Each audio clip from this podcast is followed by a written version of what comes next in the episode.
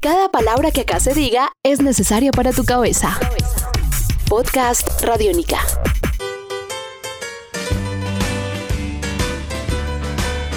Podcast Radiónica. Bienvenidos a una nueva edición de La Periferia, pequeñas historias de la contracultura. Este es el espacio en donde hablamos de artistas, músicos, pintores, escritores en general, aquellas personas que alrededor de su arte lograron cambiar lo establecido, romper las reglas, hablar sobre otras cosas, generar movimientos contraculturales, crear una nueva conciencia en la gente. Estamos todavía en los años 50, hemos hablado de Jack Kerouac, de Allen Ginsberg, la generación Beat. Después de eso, en algún momento estuvimos hablando también de artistas importantes como fueron Bill Haley, eh, estuvimos hablando del gran Elvis Presley, obviamente, y de Chuck Berry. Y hoy vamos a hablar del que yo les digo es para mí mi gran ídolo de todos los rock and rolleros que aparecieron en los años 50.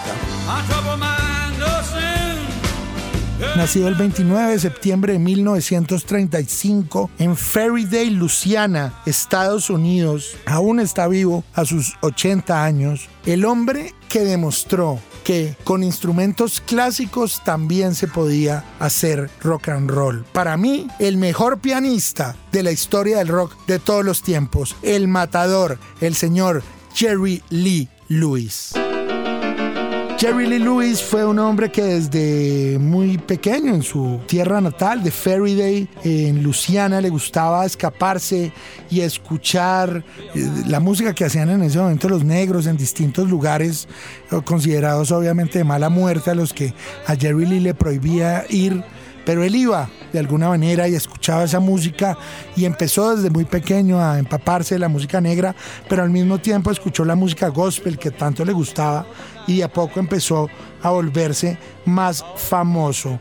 Viajó ya más grande a Memphis, Tennessee, para hacer una audición con Sun Records. De hecho, grabó canciones como música de sesión con importantes artistas como Carl Perkins y Johnny Catch. Sin embargo, a él mucha gente eh, le dijo que seguramente él no iba a tener un gran futuro como rock and rollero en la medida en que, a diferencia de Elvis Presley que tocaba la, guitarra y que podía mover eh, la pelvis, pues Jerry Lee Lewis tocaba el piano.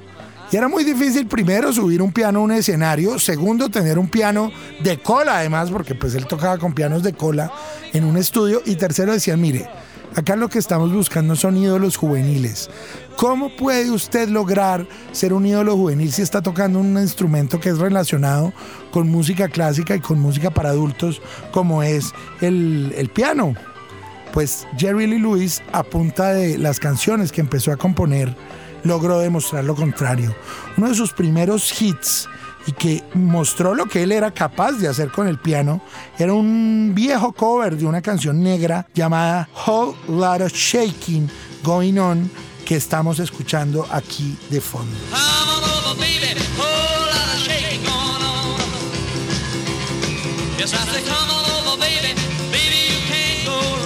Whole Shaking Going On fue la canción que de alguna manera empezó a mostrar lo que él de verdad podía hacer música negra, además, de una manera muy contracultural y volverse un hombre muy famoso.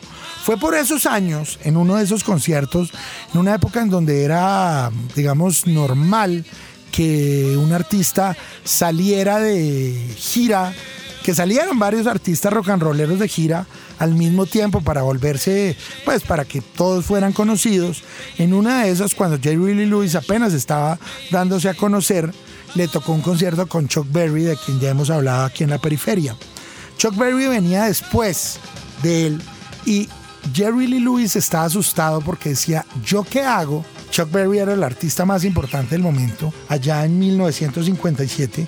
¿Yo qué hago para que Chuck Berry, para, para lograr ser tan importante como Chuck Berry? ¿Yo qué hago? Y decidió hacer una cosa que para mí cambió la historia del rock. En la mitad del concierto estaba tocando con un piano de madera prendió un fósforo y le tiró el fósforo al piano y empezó a tocar el piano mientras el piano ardía en llamas. Esto es considerado uno de los primeros actos realmente punks de la historia del rock and roll. Jerry Lee Lewis tocando un piano en llamas. Eso es una realmente visión increíble de lo que significa este gran matador de Luisiana. Y precisamente por ese tiempo salió una canción que hablaba de fuego y que terminó siendo su canción más importante y que aquí la escuchamos, Great Balls of Fire. You shake and you rattle my brain. Too much love a man insane. You broke my.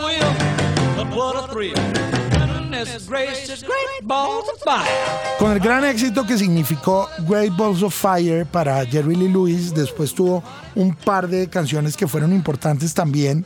Otra canción que aquí la escuchamos de fondo llamado Breathless, Sin Aliento. Y finalmente en 1958 lanzó la que iba a ser considerada su nuevo número uno justo en el momento, y esto no es un dato menor, en el que Elvis Presley se iba al ejército y muchos decían que el nuevo rey del rock and roll iba a ser el señor Jerry Lee Lewis con todos sus movimientos, con todo su piano, con toda su descarga, pero resulta que justo en ese momento él se fue de gira a Inglaterra y ahí la prensa británica descubrió que él se había casado por segunda vez, cosa que no era bien vista en esa época, con una menor de edad que además era su prima. Eso lo acabó, la prensa acabó con su carrera, empezaron a decir que era un pecaminoso, en fin. La canción High School Confidential nunca volvió a ser lo que era, bajó en listas y Jerry Lee Lewis nunca logró ganarse ese lugar del rey del rock and roll.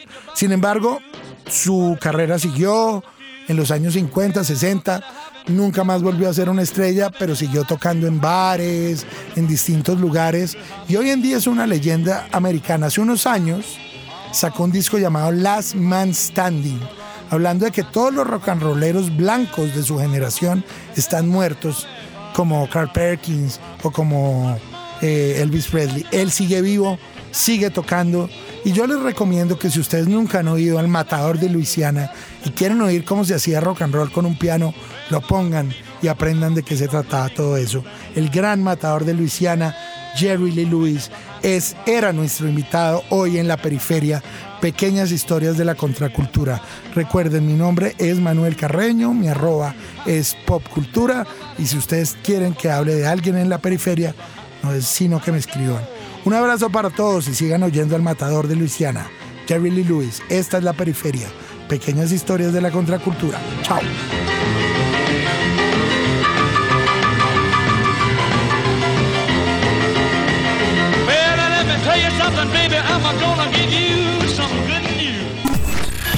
Este es un podcast Radiónica. Descárgalo en radiónica.rocks. Podcast Radiónica.